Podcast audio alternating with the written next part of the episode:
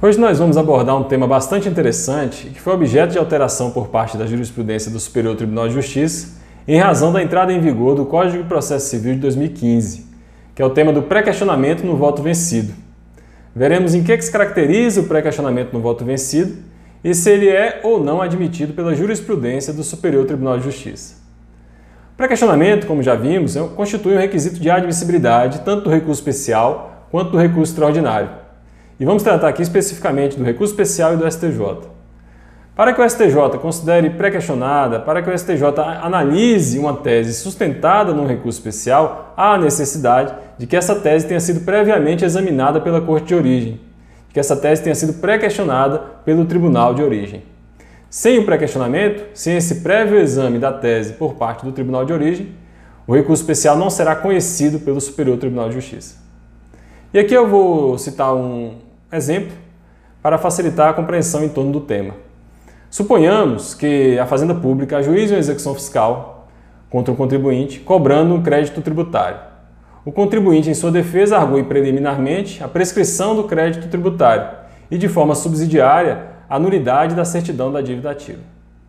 O juiz de primeiro grau julga procedente a execução fiscal e rejeita as teses arguídas pelo contribuinte.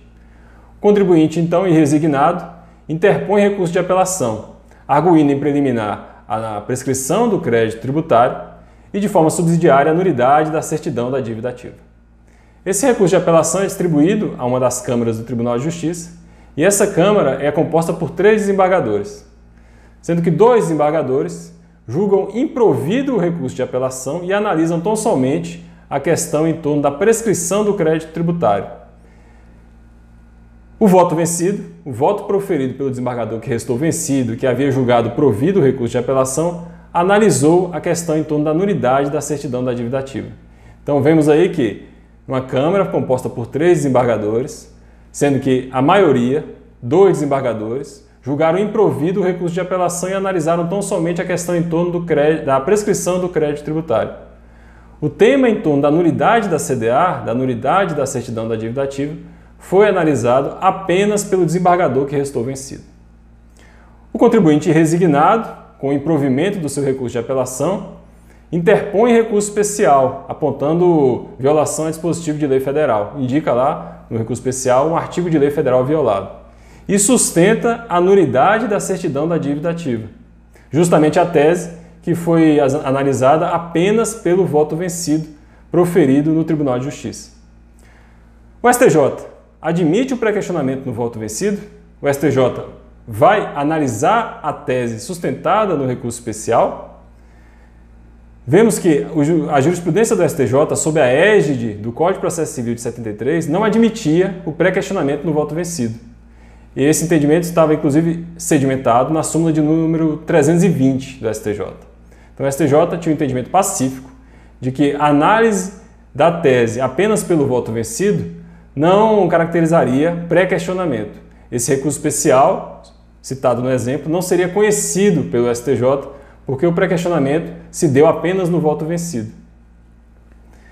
Ocorre que, com a entrada em vigor do Código de Processo Civil de 2015, essa situação se alterou. A jurisprudência do STJ foi alterada, justamente em razão da entrada em vigor do artigo 941, parágrafo 3 do Código de Processo Civil de 2015. A partir da entrada em vigor do CPC de 2015, a jurisprudência do STJ foi alterada e passou a admitir o pré-questionamento no voto vencido. Essa tese, em torno da nulidade da certidão da dívida ativa, citada no exemplo, seria considerada pré-questionada pelo STJ.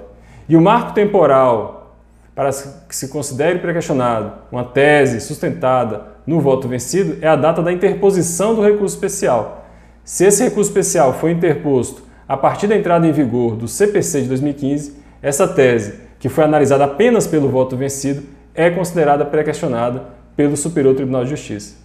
E aqui eu cito um exemplo, um, um, um caso concreto que foi julgado pelo STJ, no qual foi admitido o pré-questionamento é, no voto vencido, que é o caso do, do agravo regimental no ARESP, então agravo regimental no agravo em recurso especial, de número 1548-490, julgado pela quinta turma do STJ. Então vemos que, a partir da entrada em vigor do CPC de 2015, o STJ passou a admitir o pré-questionamento no voto vencido. Um forte abraço.